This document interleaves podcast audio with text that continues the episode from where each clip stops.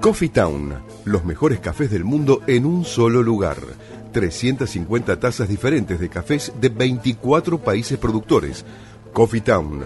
Disfruta la experiencia en nuestros locales del Mercado de San Telmo, Bolívar 976 y de Plaza Serrano, Jorge Luis Borges 1660. Coffee Town. Venía a experimentar el verdadero café de especialidad. Una sugerencia, una invitación, una cortesía. Esto es la propuesta con la conducción de Adrián Silva en Amadeus 91.1.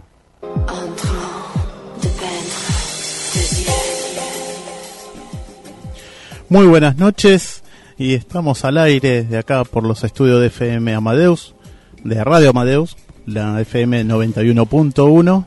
Y bueno, acá estamos con una mesa literaria que luego van a estar con ellos, con Diego Furbato, Antonio de Gasperi y Luis Antoinette. ¿Antoinette? Huguet de Listovich. Bueno. bueno, en la operación con Ricardo Piñero, y los asistentes de siempre, Carolina, Alon Carolina Sanlío y Karina Alonso. Y bueno, siempre hay invitados acá eh, que nos vienen a ver en los estudios. Eh, hoy, bueno, hoy tenemos muchos regalos, vamos a comenzar con los regalos. El jueves 13 a las 21 horas, eh, en el lugar Vicente el Absurdo, Fonda Club, música Beatles 4 por 4 o sea, son cuatro voces en Julián Álvarez 1886 regalan dos entradas gratis y dos entradas al 50%. El viernes 28 a 21 horas, en el Teatro del Municipio de Lomas de Zamora, el Negrito Gómez, Manuel Castro 262, dos entradas gratis. El domingo, el domingo 29 a las 22.30, Complejo La Plaza de Cavern, todos para uno, stand-up con Seba del Hacha, Huiturón, Stamburski, en la Avenida Corriente 1660, seis entradas gratis, dos por uno ilimitado. Y los ejemplares, que es, acá tenemos la mesa de Antonio de Gasperi, que nos brinda de, la editorial Puentes Amarillos. Em, las dos obras son La Mujer Soñada y Tras los Pasos de Flavia.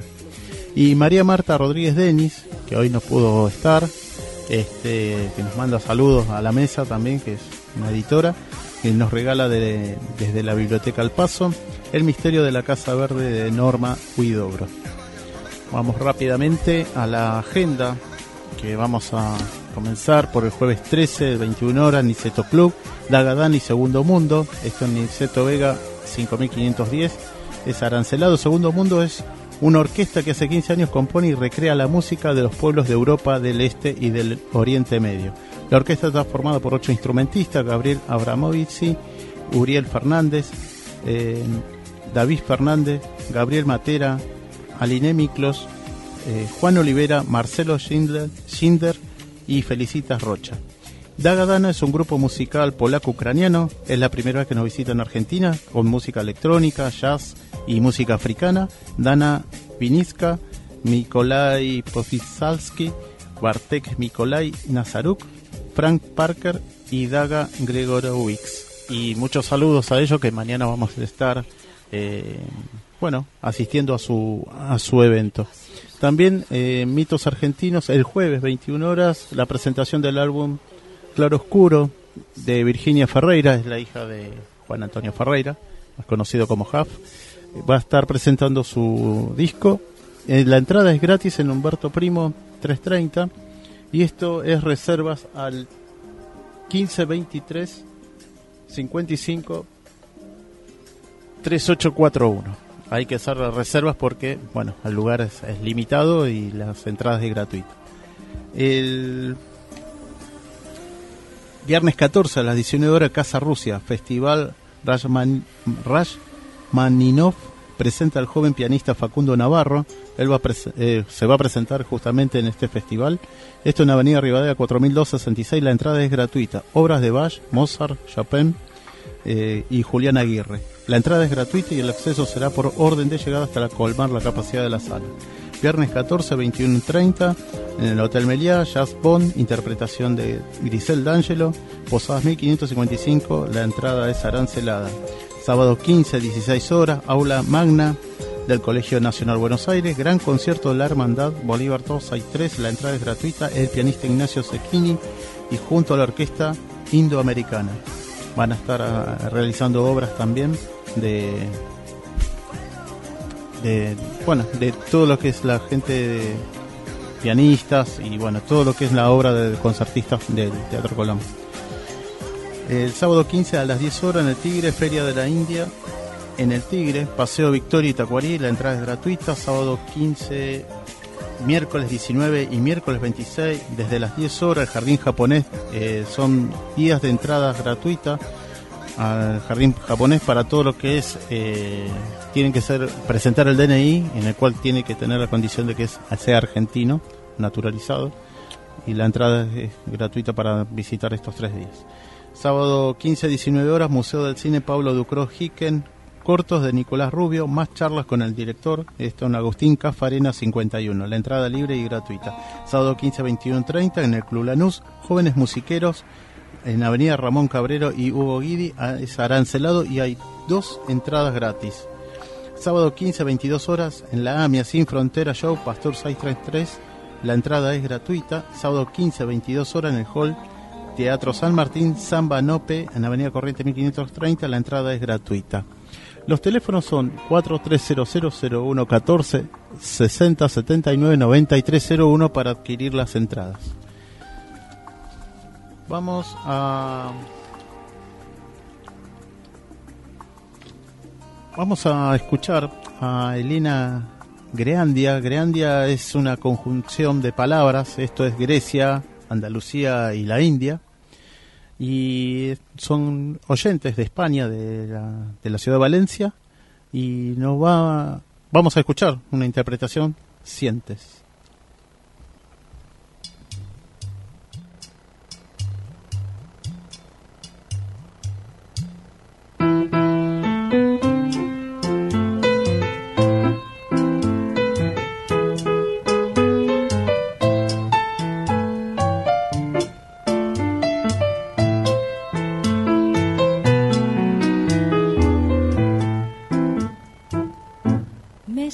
Junto a ti, me ves como lloro, comparto y creo por ti, tú eres mi tesoro, imagino que no estás, que te he perdido. Y si sigo imaginando me destruyo a mí mismo.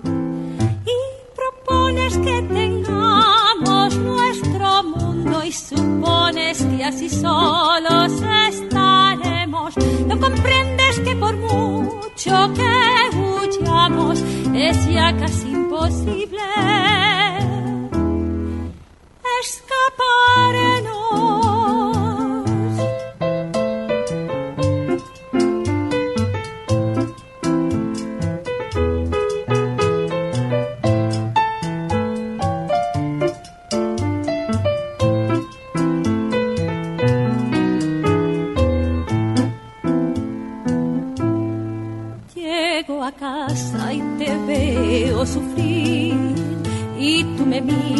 Me dices ven aquí y me cuentas que me dejas y te vas y decides irte sin mí. No creas que te dejaré marchar, no sufras que por mí no sufrirás, no temas que sin mí no partirás dejes que nos quiten la verdad. Y propones que tengamos nuestro mundo y supones que así solos estaremos. No comprendes que por mucho que huyamos es ya casi imposible escaparnos.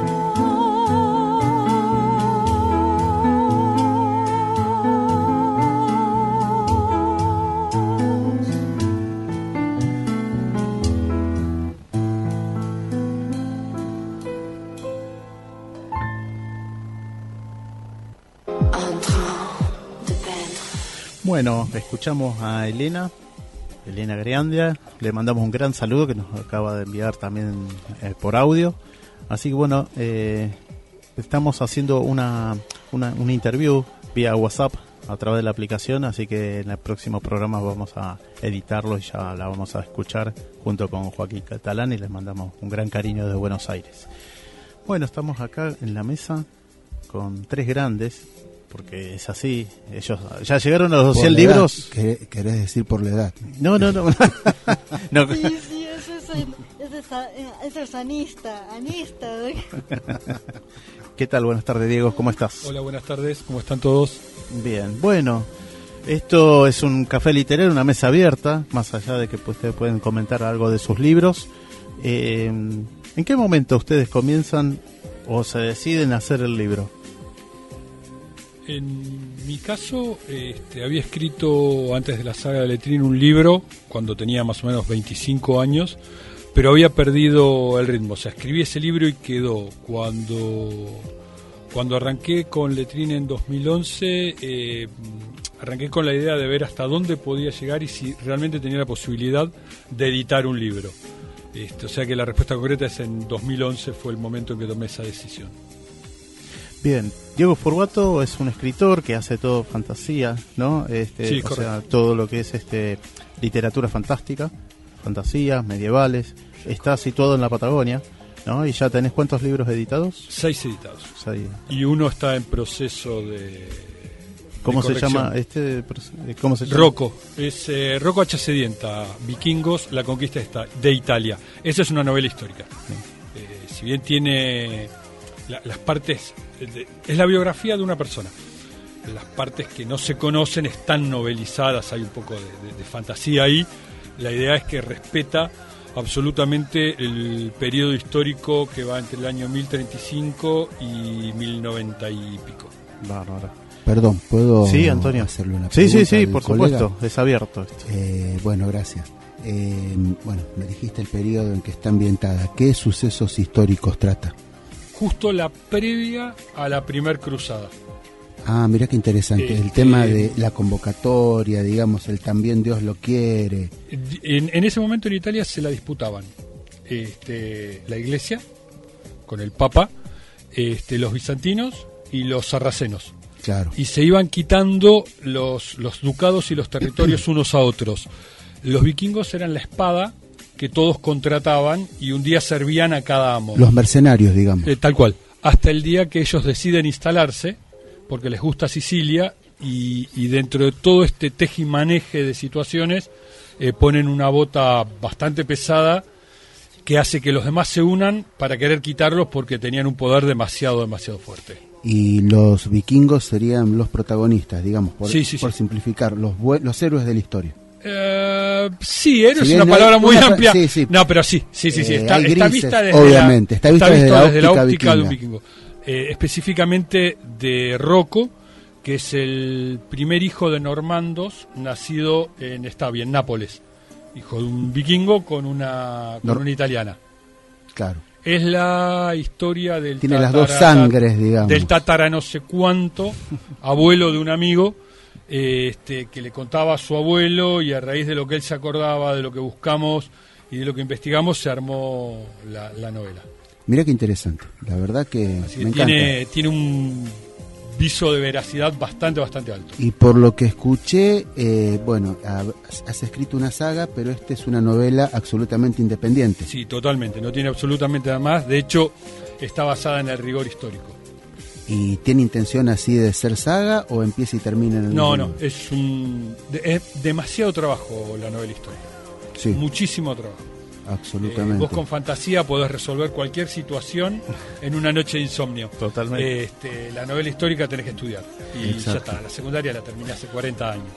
Me, ha, pasado... Yo cuarto año. Excelente. ah, tenés la edad de mi hija menor. Cerca de terminarla, así que voy por la novela histórica luego. Este, vos sabés que, perdóname un momento, porque justamente contaste toda la fantasía. ¿En qué momento vos, Luis, eh, te decidiste hacer el libro? Porque vos, pues, esta historia que cuando viniste la otra vez contabas, ¿no? Que tenías mucho material, mucho contenido y era plasmarlo. Ajá. Bueno, es una historia bastante larga, la verdad. Em, todo empezó cuando tenía 10, me habían operado básicamente todo. caderas, rodillas, todo lo que se puedan imaginar. De por abajo me operaron básicamente todo. Y mm, estaba quieta y con mucho dolor y no sabía qué hacer en esos momentos. Entonces se me ocurrió la idea de empezar a escribir como diversión. Hice libros de, por ejemplo, de cosas naturales, pero que se hicieron con cosas mágicas, como por ejemplo las cataratas que fueron construidas por duendes y con sistemas de riegos hechos por bambú y todo eso. Y bueno, en base de eso no fue cuando empecé, pero después empecé a hacer cómics para, bueno, no voy a mentir, para ganar un poco de plata para mis cosas, pero me enteré de que sentía cierto amor por esto, entonces decidí escribir, después me encontré con mi serie que me gusta mucho y decidí meterme ahí para empezar de nuevo, como la reencarnación, vieron que tener otra otro cuerpo en el cual expresarme, una vasija, básicamente, y por ahí tomé la decisión de que me gustaba y eso. Hacer, hacer un libro, ¿no? O sea, Sí, o hacer algo. hacer un libro que exprese lo que yo siento de manera disfrazada, digamos, como huevos de Pascua, como dicen algunos.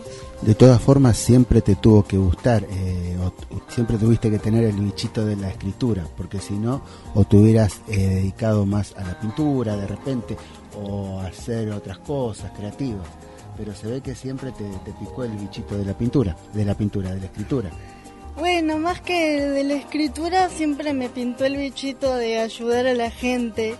Cuando era chiquita no importa lo que eligiera ser cocinera, ser científica, ser cantante, todo era con la meta de ayudar a los demás. Entonces pensaba que si hacía un personaje que me ayudara a mí, también podía convencer a otros de que podría haber pequeños universos en los cuales podrían expresarse mejor. Y yo creo que estás ayudando a más personas de las que te imaginas. Eh, francamente creo eso. Sí, sí, sí. Ay, vamos, me vas a sonrojar, amigo. No, ya, ya estás sonrojada. ya está. ¿Y vos, Pero Antonio, en qué ibas a comentar algo, no, al respecto antes? Eh, iba a comentar algo, pero se, me fue. de ¿Vos en qué momento decidiste también a, a- Bueno, en realidad a mí la escritura me gustó siempre, digamos, como una extensión de la lectura. Es decir, el que lee inevitablemente, tarde o temprano, quiere escribir. Y empecé a escribir prácticamente a la edad de Luis, eh, cuando estaba en la secundaria. Eh, más que nada influenciado mucho por eh, lo que leemos primero, que son las novelas de Dumas, que creo que todos las conocemos, por lo menos las principales. Julio Verne. Julio Verne también, Emilio Salgari, en fin. Y bueno, y escribía en base a lo que conocía de estos autores. Bueno, después vinieron Tolstoy, Dostoyevsky, es como que uno hace, digamos, eh, una escalera a medida que, que, bueno, que van pasando los años. Eh, pero eh, siempre he tenido cosas escritas, pero recién hará unos cinco años que me animé a editar, que fue el libro de poesías que te comentaba Las hojas amarillas y después vino Tras los pasos de Flavia y ahí, bueno, empecé a, a ordenar textos y a escribir sin parar, digamos, al margen de mi trabajo, ¿verdad? Sí, sí, sí. Y, y vos, Diego, eh, más o menos em, en base a todas estas obras ¿no? que fuiste realizando, ¿qué otra cosa más descubriste de ser escritor? ¿Qué otra faceta más hay del escritor? Eh, descubrí que soy un pésimo dibujante. Eso, eso, eso da lugar a que haya siempre un, un buen ilustrador. Claro, ¿no? tal cual, tal cual. Hay, hay gente, que- la gente tiene que vivir también. Uno no puede hacer todo. Este, Pero no te gusta a veces de repente, aunque no seas el mejor dibujante, cuando estás escribiendo algo, Esbozar hacer algo. esbozar la, la no, ilustración. ya no. Tengo demasiada autocrítica, ya no. Ya no. Me pasa lo mismo con la música. Ya ni, ni en el baño canto, ¿viste? Me Bueno, escucho y- eso, ese, ese sentimiento lo comparto. Este, no, te- sigo, sigo fascinado con, con la escritura. eh, de pronto, por extensión, tal vez estoy un poco más crítico con el cine y la serie. Este, con la parte argumental de cuando resuelven situaciones de maneras poco creíbles este, y siempre pensando desde cuánto esfuerzo me cuesta a mí hacer creíble una escena al, al corrector del libro, cuánto tiempo le insume darle credibilidad a algo y cuánto discutimos para ver si es posible o no, aunque sea fantasía, y mirás las series y ves que hace cosas que así, no, un poco más de garra. Este, bueno, creo que hay la, parte crítica se ha exacerbado un poco. Yo creo que las series siguen una receta, lo mismo que las películas. Es decir, eh, no se van a arriesgar porque saben que una determinada fórmula les produce ganancias, entonces no van a innovar con algo con lo que puedan tener dudas, le gustará o no le gustará al público. No, en eso, en eso estoy de acuerdo, pero yo voy al detalle fino, ¿no? El, otro día estaba mirando una serie, estaban adentro de una embajada, este, para salir había una multitud de gente que los quería matar, este, o tomar la embajada o lo que fuere. En, en una escena se quedan dos adentro y cuando salen, el camión que los tenía que esperar se había ido la puerta estaba cerrada, la gente estaba afuera protestando. ¿Por dónde salió el camión? O sea, nadie miró que no había posibilidad de que el camión no saliera sin que la gente entrara. Bueno, es ese tipo de detalles. El argumental estoy de acuerdo con vos el Deux es matching. Tal cual. ¿Y vos, vos que ves, lees series? Brevemente, así vamos cerrando esta tanda. Y vamos a la tanda, ¿no? un rato. Bueno, eso mm, de que todo se base en la plata es algo en lo que no estoy de acuerdo. Creo que está limitando a los jóvenes escritores de hoy porque hay algunos que directamente no trabajan, incluyéndome a mí, por ejemplo. Y obviamente sí, las series tienen una fórmula y obviamente, de hecho, basé mi novela en una de ellas, que es de mis favoritas. Wapu, un anime francés que me fascina demasiado y sí, pero mm, ser escritor lo que yo descubrí es que escribir no es solo para ganar plata o solo letras nomás, te sentís como un padre, pongámoslo así, te sentís hiperconectado. Cuando sufren vos sufrís, cuando se alegran vos te alegrás. Es un mundo más complejo de lo que los demás creen. Le hago una pregunta a mis dos colegas. ¿No les pasa a veces cuando están escribiendo, ya sea algo triste o algo alegre, y se dan cuenta que de repente, eh, si están escribiendo algo alegre, su cara como que sin querer esboza una sonrisa, o si están escribiendo algo trágico, eh, de repente la cara con la que sin darse cuenta, eh, la cara refleja lo que están escribiendo. A mí me ha pasado muchas veces. No, no al momento de escribir, sí al momento de leer algo que escribí y no recordaba que cómo estaba redactado y me gusta, ahí sí genero, me doy cuenta que, eh, disfruto más como lector los pasajes que como escritor. En el momento de escribir, escribo. Cuando releo, ahí me genera emociones. Claro, mira. ¿Y a vos?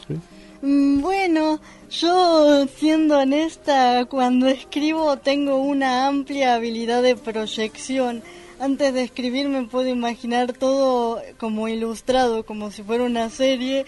¿Y qué les voy a decir? Grito como una nena en un concierto de hip hop. No, me parece bárbaro, me parece bárbaro. Yo lo, lo siento también. Yo me sorprendo a veces con las caras que pongo cuando estoy escribiendo algo determinado. También me pasa después cuando lo leo. Es decir, cuando lo leo me pregunto, yo escribí esto. A, veces porque es muy bueno y a veces porque no. Escribió una pero, alguna vez pero pasa, pero pasa, sí, totalmente, absolutamente. Vamos a la tanda y volvemos. Tu alimentación es un conjunto de hábitos. ANS Orgánico. Elaboración de productos alimenticios y ambientales 100% orgánicos, respetando las antiguas recetas que se transmiten de generación en generación. Consultas a través del sitio www.ansorgánico.com.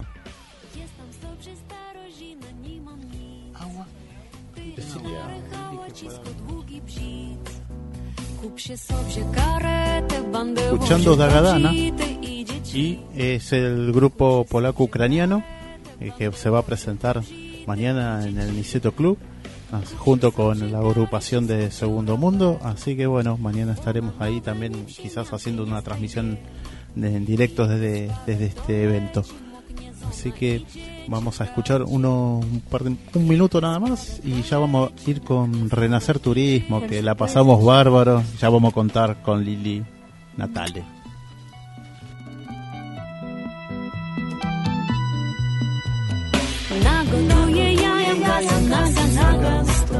Zęby im się jeśli chciało, zacam, zacam. Postaj się już na stole, będzie między łoboi i dzieci. Postaj się już na stole, będzie między łoboi i dzieci I tak sobie tak w swoje złoży planuję. I jak ja tu dzisiaj co nocą, nocą je Powozę się w karecie, przez swoje luby, kobrzycie z dzieciami.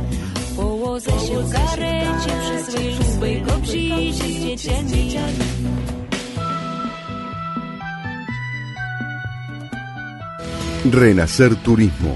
Simplemente distintos.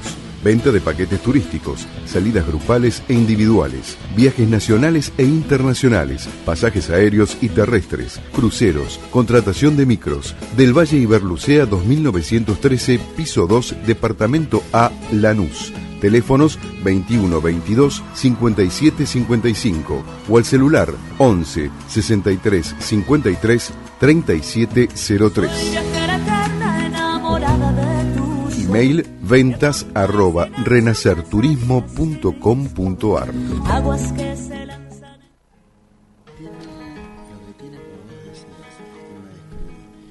estamos en el aire. Estamos en el aire, estábamos en silencio. Nos van a retar. Estamos en vivo. Pero muy buenas tardes, ¿cómo están? No- nos van a tardes. retar esto Está, del está silencio. Daniel Cacavale, Cacavale, ¿no? No, Dani Cabel. Cabel. Muy bien. ¿Cómo están, chicos? Muy contentos. ¿Contentos? ¿Qué, no, ¿Qué nos vas a contar? Bueno, realmente... ¿Te presentamos? ¿O fuimos muy mal educados y no, No, dijimos no, que sí, está antes de la tanda. Natale? No, no, antes de la tanda Adrián dijo que estaba. Eh, ante todo, a todos los oyentes, muy buenas tardes. Desde lo que es Renacer Turismo, felices. eh, con la fiesta y la segunda fiesta del reencuentro que tuvimos el domingo. 600 personas nos acompañaron.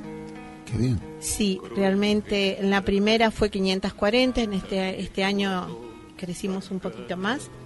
Hicimos una fiesta en lo que es la Quinta de los Naranjos en La Reja y realmente felices, felices y después de todos los testimonios que hemos recibido, mira, hay una leyenda japonesa que se llama del hilo rojo. Ah, sí. Dice que el hilo que todos tenemos en el dedo meñique, el más chiquitito, un hilo transparente que sale de uno y es como una telaraña Sí. que vamos uniendo con toda la gente que nos vamos a encontrar o reencontrar. Y una vez que terminó la fiesta, recibí mensajes diciendo, no, Lili, ¿sabes con quién me encontré? Con la maestra de séptimo grado. Otro, no, no, hace 25 años que terminé mi técnica y había una preceptora. Otros me dijeron, me encontré con una amiga que hace 30 años que no la veo. Entonces realmente nos llena el alma eso. Sí, es muy satisfactorio, la verdad, y no, emocionante. Aparte, O lindo. viajeros de diferentes viajes y se encuentran. Claro, la Claro. idea es que durante todo el año toda la gente que va viajando tengan un espacio, ¿no es así? Claro. Entonces, bueno, este, se disfrutó muchísimo, sano, eh, con un show de primera que estuvo Cristian Salazar, un transformista, se bailó, tuvimos sol, tuvimos momentos de estar en la pileta, después se largó un chaparrón, pero tremendo, Igual es hermoso la reja. es hermoso, sí, muy sí, bonito. sí. Y cerca de acá. Es cerca de acá y aparte eh, mi agradecimiento y nuestro agradecimiento a los naranjos porque en el momento de, de servir la comida en menos de dos minutos se sirvió a las 600 personas y la verdad que felices. Somos testigos. Sí, Eh, muy lindo todo. La organización impecable. Pero no es. eh, a veces uno dice la organización impecable y es como cuando lo lees del diario, ¿viste? Claro. Eh, Como que fuera una fórmula ya una fórmula pre- predeterminada. predeterminada, claro. No, en este caso eh, yo tuve la suerte de llegar eh, un poquito más temprano y pude ver cada micro que llegaba, cada, cada contingente de ese micro que bajaba, bajaban cantando, eh, apenas llegaban les decían, bueno, fulano tal mesa, tal mesa, tal mesa, les entregaron uno- unos números para los sorteos. Eh, era una fiesta muy familiar, muy lindo. El la ambiente, comida, el me clima. comentaban sí, también. Sí, sí, sí. Tenemos un estilo, a Dios gracia, este, que siempre decimos una forma distinta de viajar. Nosotros hace ocho años que estamos en plaza y no se perdió eh, eh, eso de los familiares en los viajes, que las edades son muy heterogéneas, desde chicos adolescentes, eh, en actividad, jubilados, y la integración eh, es tremenda, realmente eh, muy contentos. Yo Y- pienso que tiene que ser también parte del trabajo de ustedes, ¿no? Que ayudan a que se integren las distintas edades y Sí, que uno va parezca que trabajando gente que con no se eso. conoce, cuando termina el viaje parecería que se conociera de toda la vida. Totalmente. Pero los que siempre decimos, y, y con Gustavo Pérez, que es el dueño de lo que es la agencia y es el que inició todo esto, eh, nosotros el 31 de diciembre, a las 12 de la noche, empezamos a recibir mensajitos que realmente nos asombra hasta nosotros so- todos, a todos realmente. Hoy la verdad que me tomé este espacio para expresar y agradecer a todos los que nos acompañan. Mucha gente no pudo ir por mil, de mil cualquier situación que Sí. le haya impedido, como también hubo gente que no, no quiso ir. Claro. Por Un día difícil, motivo. pues era el partido, el partido de Boca Totalmente, River. totalmente, pero se disfrutó muchísimo. Sí. Y la gente lo que nos decía que a pesar que éramos tantas personas, el respeto mutuo, se bailó, se tomó. Para bailar no cuenten conmigo, para No, tomar ah, puede ser. Bueno, bueno, ahí cada uno tiene ahí su, su rol. Pero no, no, bien, bien. Ahora, ¿cómo se logra este tema de, de seguir funcionando, eh, entre comillas, el, el público no me ve la seña, eh, de familiar, esta idea familiar, cuidando, y la empresa que va creando? Yo viajé con ellos, viajé cuando ya hará cinco años. Eh, y claro, todo es muy cuidado, todo contenido. eh, yo viajaba sola con mi hija, que, que yo tenga todo, que mi nena tenga todo.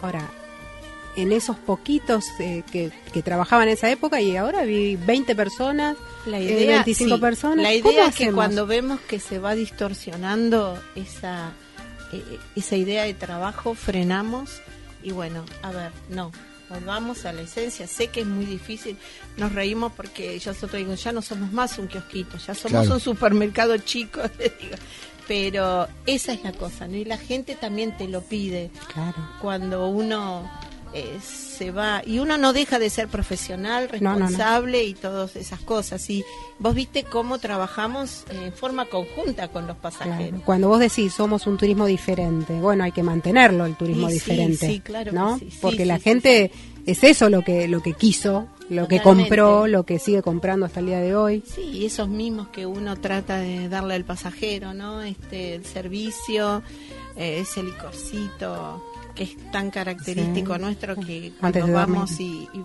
antes de, de apagar las luces en el micro y si no le damos licorcito Ahí está el secreto entonces. Claro. Vos le decís, bueno, buenas portan noches, bien. ¿no? claro. No, no, pero nos causa mucho placer, Sí. mucho placer y eh, como prometí, adelante de todo, estamos trabajando para nuevos destinos desde lo que es la empresa, ¿no? Claro. Ya en, en lo que es este carnaval vamos a ir a las grutas, eh, a mediados de marzo eh, vamos otra vez a Pigüé con la incorporación de estar un par de noches en Carué. Eh, en Semana Santa eh, vamos a seguir eh, empedrado, Corrientes. Eh, en vacaciones de invierno hacemos Puerto Madryn, entonces es un trabajo que se va haciendo y que hasta los mismos pasajeros te van pidiendo. Sí, sí, es como que ya la clientela es fija. Una vez que los conocen ya no se van más. Y No. bueno, y se van incorporando, muchísima gente nueva había, y bueno. Yo eh, quiero decir varias cosas. eh. había 600 personas. Imagínate la cantidad de mesas que eran, Claro. porque eran mesas de 10 básicamente. Había algunas más largas, pero por lo general mesas redondas de 10. Ellos pasaban mesa por mesa. Nosotros estábamos muy panchos comiendo y ellos seguían pasando mesa por mesa, preguntando, falta algo, esto, el otro. Y fulano que le dice, ¿y de tal viaje, qué tal cosa? ¿Te acordás? Tal otra. Y a cada lado. Pero eso es lo que hace justamente la, la diferencia, digamos. Totalmente. Yo quiero que nos cuentes, eh, no sé cómo estamos con el tiempo. ¿Estamos bien? Yo quiero que me cuentes dos cositas que nombraron ahí. El Renacer Solidario, Sí. a ver en qué basa, y un poquito, si nos alcanza el tema del Club Renacer. Bueno, eh, lo que es este Renacer Solidario siempre lo hicimos cuando hay dentro de la República Argentina eh, por factores este, climáticos, inundaciones o algo, bueno, y tenemos gente muy solidaria, eh, recibimos donaciones y siempre las llevamos al lugar de destino, ¿no? Hoy en día que tenemos la posibilidad de también de nuestro micro, de propio micro, nos facilita mucho más. Así que bueno, este el año pasado o el anteaño, no recuerdo, ahora fuimos a Rapcho, este, que fuimos y fuimos con una combi que estaba totalmente llena y nosotros hacia adelante con algunos pasajeros. Vendría a ser como un, un, un lazo entre los pasajeros y ustedes. Ustedes Sí, sí. ponen la, la infraestructura Totalmente. y los pasajeros ponen las donaciones. Sería algo así, ¿no? Sí, sí, Como y vos un- no sabés que ya lo nombró Gustavo y ya he recibido un montón de mensajes, cuenten con nosotros, porque muchas veces no solo es a nivel no, donaciones, sino a nivel trabajo. Voluntarios. ¿Es ese pueblo que tiene las casas de hace 100 años, puede ser? ¿O Es que está confundido? enfrente a lo que es General Belgrano, que estuvo tan castigado en lo que es el río Salado, Sí, sí, sí. que llegó un momento que íbamos a la ruta y no pudimos pasar más este del agua y bueno, pero con gendarmería nos permitieron entregar todo y la verdad que tenemos la gente es muy solidaria. No sé, a veces tendría que haber otra palabra que pueda decir, pero gracias, gracias y, y gracias, ¿no? Porque este, tendría que haber otra palabra más grande todavía. Por eso lo repito tantas veces. Está bien, está bien. Y contanos del Club Renacer. Bueno, el Club un- Renacer empezó este año. Son beneficios que tiene todo pasajero que se anota. ¿Pasajeros frecuentes? No, no, no, no, No. aquellos que quieran este, este, en- incorporar de marzo a noviembre, pagando por única vez un importe, que en este, Sí. este año 2019 es mil pesos, y tienen varios vouchers este, de descuentos del 15%, del 20%. Este, para sus viajes se hacen sorteos dos veces por mes, este, algunos viajes este, gratis y durante el año también, porque nosotros nos caracterizamos de viajes de fin de semana, saliendo el viernes a la noche y volviendo el domingo a la noche. Y para eso es- es Sí. especialmente, eh, cuando salen algunas promociones, eh, hay un importe del paquete y para la gente del Ajá. Club Renacer hay una atención. Tienen beneficios. Sí, sí, sí, son con beneficios. Está bueno. Eso sí. Así que bueno, este año realmente mm, fue muy positivo y la gente lo pidió, así que por eso Gustavo lo volvió a organizar para el 2019. Así que bueno, ahí estamos, trabajando. Este, esto te lleva a trabajar con más responsabilidad, más empuje y bueno, felices. la Y más responsabilidad. Totalmente, sí, Claro. sí, sí, totalmente, ¿viste? Así que bueno, felices. Bueno, te agradecemos nuestra visita No, por favor. y te esperamos el, El miércoles, próximo. viene. Exacto, y acá estaré, como acá, todos los miércoles. Como todos los miércoles. Muchas gracias. Vamos a esperar eh, los, los nuevos destinos. Sí, ya el miércoles que viene o el otro ya Con todo. Vamos con 2019. El público quiere saber. Sí, sí, sí, sí. un besito para todos. Hasta Besos el miércoles. Hasta el miércoles. Renacer Turismo. Simplemente distintos. Venta de paquetes turísticos, salidas grupales e individuales, viajes nacionales e internacionales, pasajes aéreos y terrestres, cruceros, contratación de micros. Del Valle Iberlucea 2913, piso 2, departamento A, Lanús. Teléfonos 21 22 57 55 o al celular 11 63 53 37 03. Email ventas arroba renacerturismo.com.ar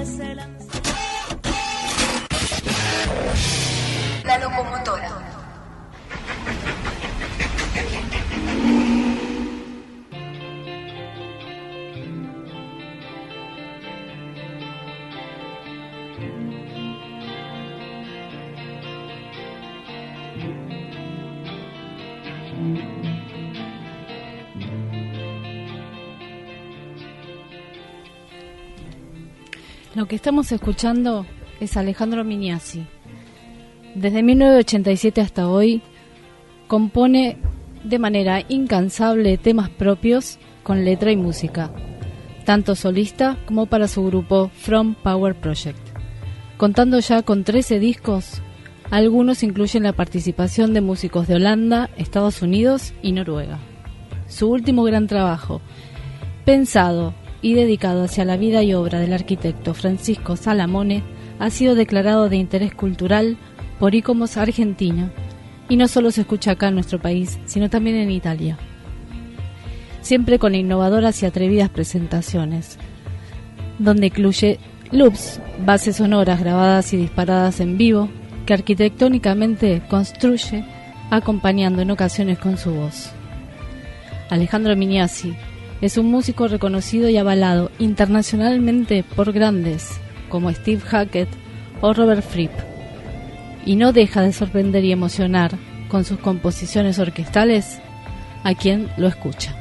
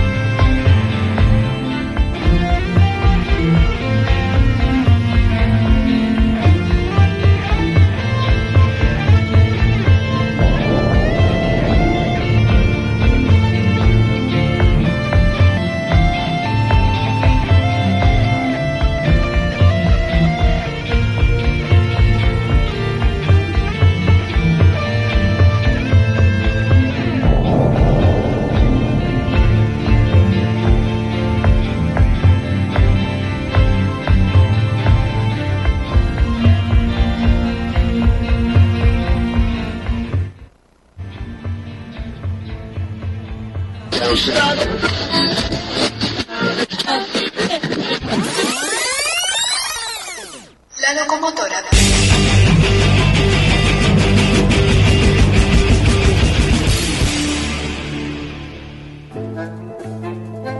Coffee Town, los mejores cafés del mundo en un solo lugar.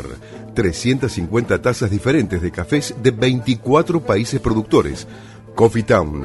Disfruta la experiencia en nuestros locales del Mercado de San Telmo, Bolívar 976 y de Plaza Serrano, Jorge Luis Borges 1660. Coffee Town. Venía a experimentar el verdadero café de especialidad.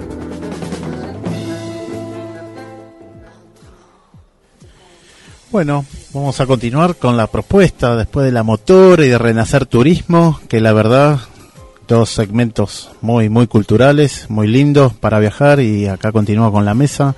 Sal- antes que continuar, porque ya vamos a llegar hasta el final, saludos Silvio Obsejevich, que está acá en los estudios escuchándonos, Gabriel Mota también nos está escuchando y eh, Daniel Cavale. Daniel Cavale, que también es de una radio online de Sentidos Internacional, nos está visitando. Bueno, saludo a Leo y al equipo de Rune de Restobar Villaluro, a Analía y José de Coffee Town, y Miru Mavi de Montegrande, a Ru, Rocío y Romina de Canning, que son mis hijas, a Fabiana Labarda y mi hijo Facundo, que está en Mendoza. Eh, Lili Guerrero, Osvaldo Surace, bueno, y todos los oyentes que nos siguen escuchando. Ahí, vamos a continuar obviamente con la mesa literaria y hay algo que Diego Furbato nos va a comentar, contar un poco. Esto es así. La hermandad de los guatianos. ¿Quiénes son los guatianos? Los Guatianos, La Hermandad de los Guatianos es el último libro de la saga patagónica. Eh, es un libro que está escrito con la característica que se puede leer independiente.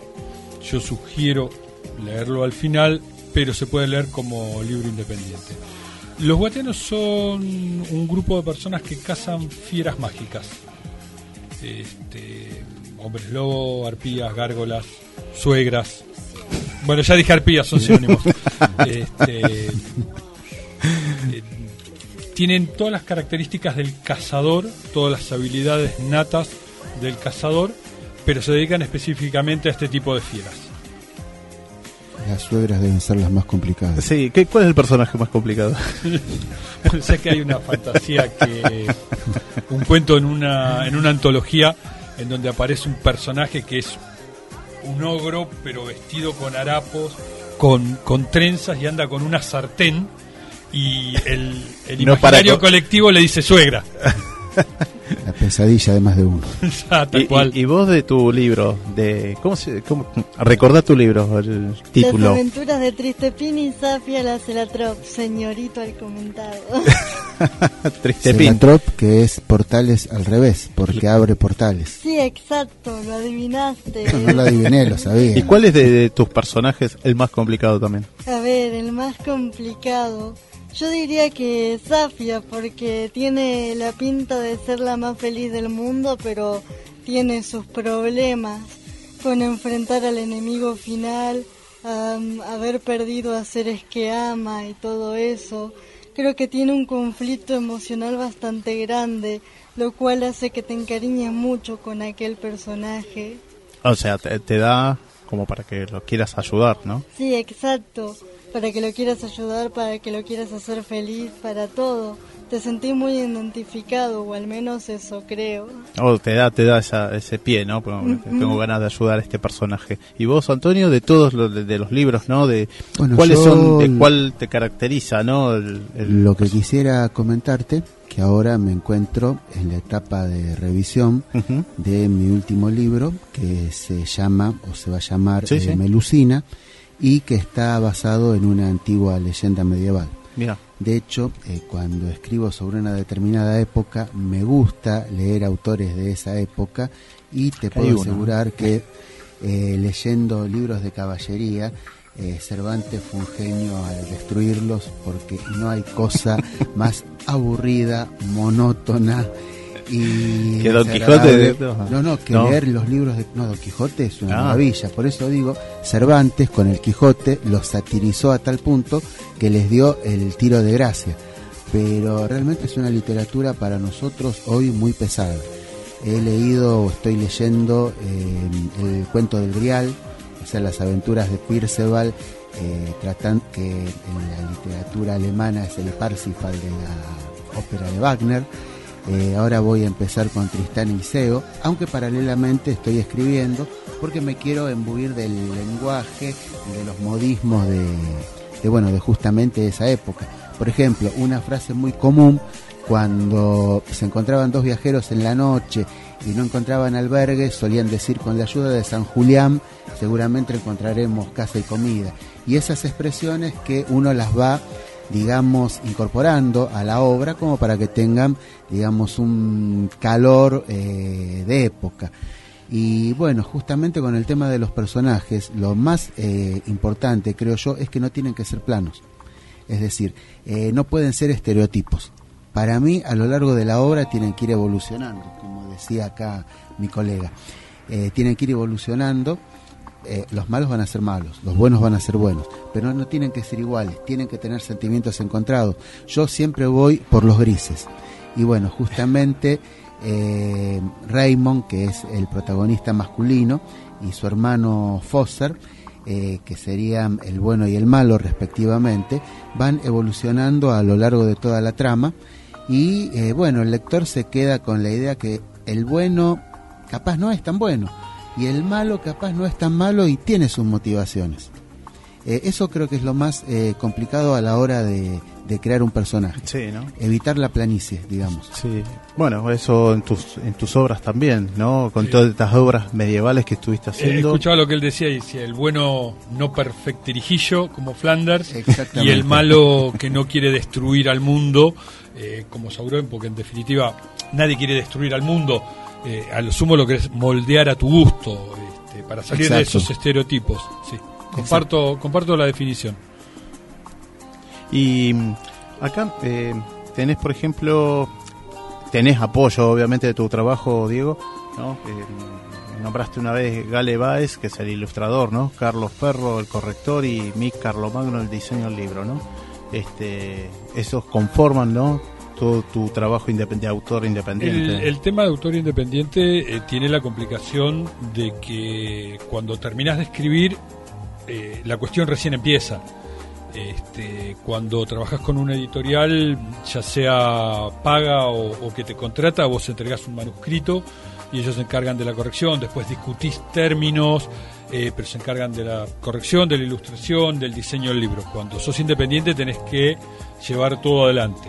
Gracias a estos amigos que mencionaste, el Galle Baez dibujando, Carlos Ferro en la parte de corrección y Mick, eh, Mick Carlomagno en el diseño de las tapas y el contenido del libro, es que lo puedo llevar a cabo. Es un laburo que hacen fuera de su trabajo profesional, de lo que les da para comer, invierten su tiempo, su esfuerzo, su sacrificio para que el libro llegue y, y tenga el formato que tiene al final de la historia. Sí, sí, sí. Y, y sí, No, le iba a preguntar si sus libros tienen muchas ilustraciones.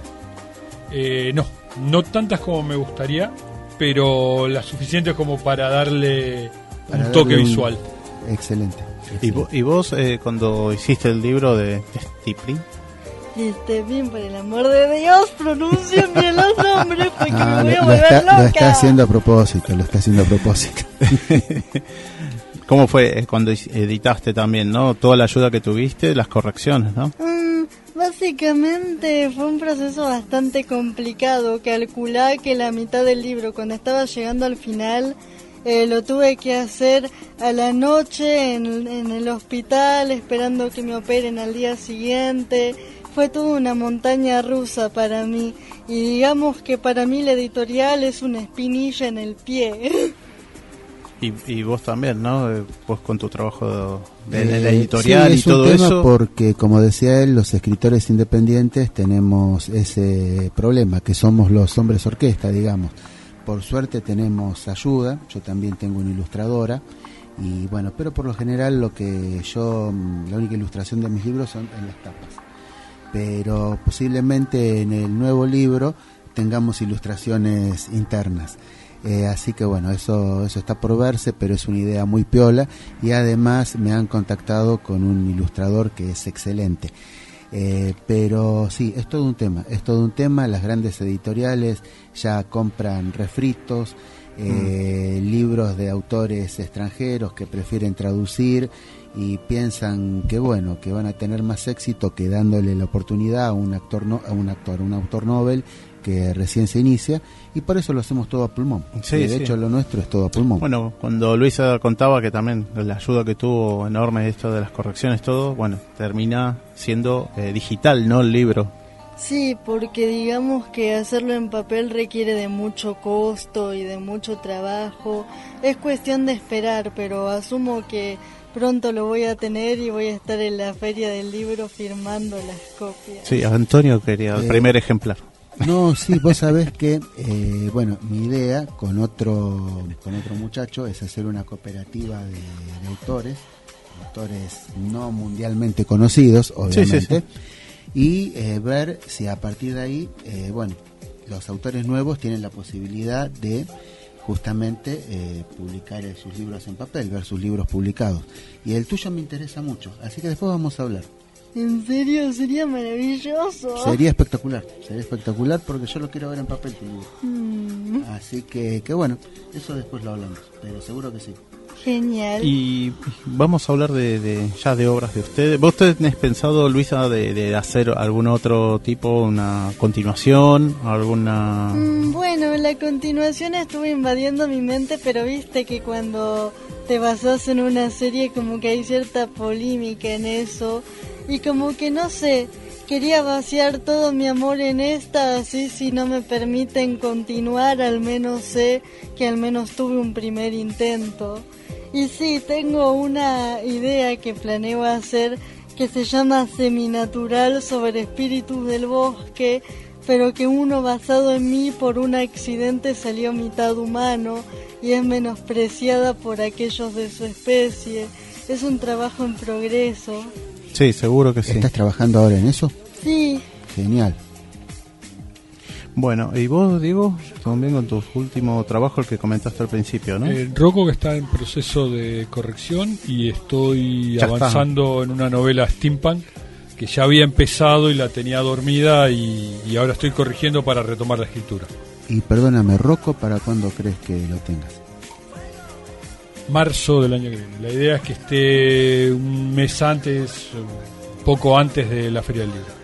Claro, perfecto. ¿Y vos tenés algún... Bueno, yo como te decía, Sí. estoy con mi melusina Sí. y calculo que lo vamos a tener para agosto, septiembre de este año, si Dios quiere. ¿Agosto, septiembre de este año o 2019?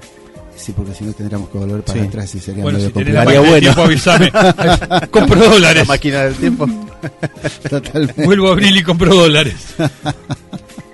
Pero sí, si Dios quiere va a estar para, para esa fecha. De, de 2019, agosto. 19. Exactamente. Así sale horneado. Exacto. Sí, sí, estamos en la etapa de, de revisión. Bueno, chicos. Yo les puedo Sí. hacer una pregunta a mis dos colegas, no sé si tenemos... Sí, para redondearnos. Sí.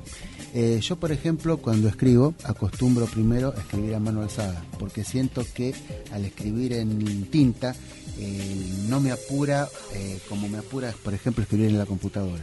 ¿Ustedes cómo, cómo lo hacen? El 70% del tiempo escribo en la PC, pero cuando escribo en cuaderno, que es lo que más me gusta, escribo mucho más fluido y me gusta más el contenido. Sí, sí, es como que y- no te apura. Claro. ¿Y vos, Luisa? Mm, Bueno, básicamente empecé con mi amiga Mica del otro colegio al que yo iba y bueno, como que íbamos proponiendo ideas, las desechábamos y la mayoría las desechaba, pero sentía que hay algunas que las ponía como huevos de Pascua escondidos por ahí.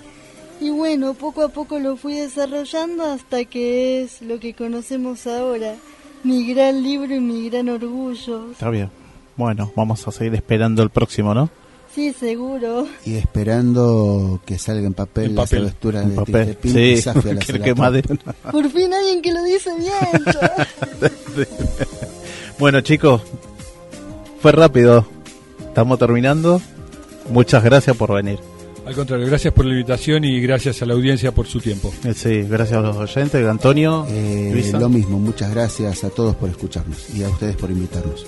¿Y vos, Luisa? Sí, Gracias salud, es ¿no? poco. Muchas gracias, mejor debería decir. A toda la escuela, ¿no? Todo lo A que toda siempre la te cuenten. escuela, a todos mis amigos, a todos mis Tu papá ahí que te conocidos. trajo también. Sí, sí. qué bueno. Y tu mamá que ya está dando clase de rock. ella. Sí, el fuego que baila también. Bueno, vamos finalizando el programa y el miércoles que viene el programa va a ser el programa Brindis, o sea que están ustedes invitados a la mesa, Daniel, todos los que están invitados oyentes. Este, vamos a hacer a partir de las 18 horas, vamos a abrir y el estudio eh, para que nos visiten también. Y bueno, vamos a hacer un agape, un brindis y a partir de 2021 el- seguimos con el programa normalmente con la salud, salutaciones, algo brevemente de Yo pienso que el brindis tendría que ser después, no antes, porque si no, bueno, no sé si vamos a hacer veremos cómo hacemos el, el programa. Muchas gracias a todos los oyentes, gracias a todo lo que necesita, Karin, Karina, Carolina eh, y Ricardo. Hasta el próximo miércoles, nos vemos.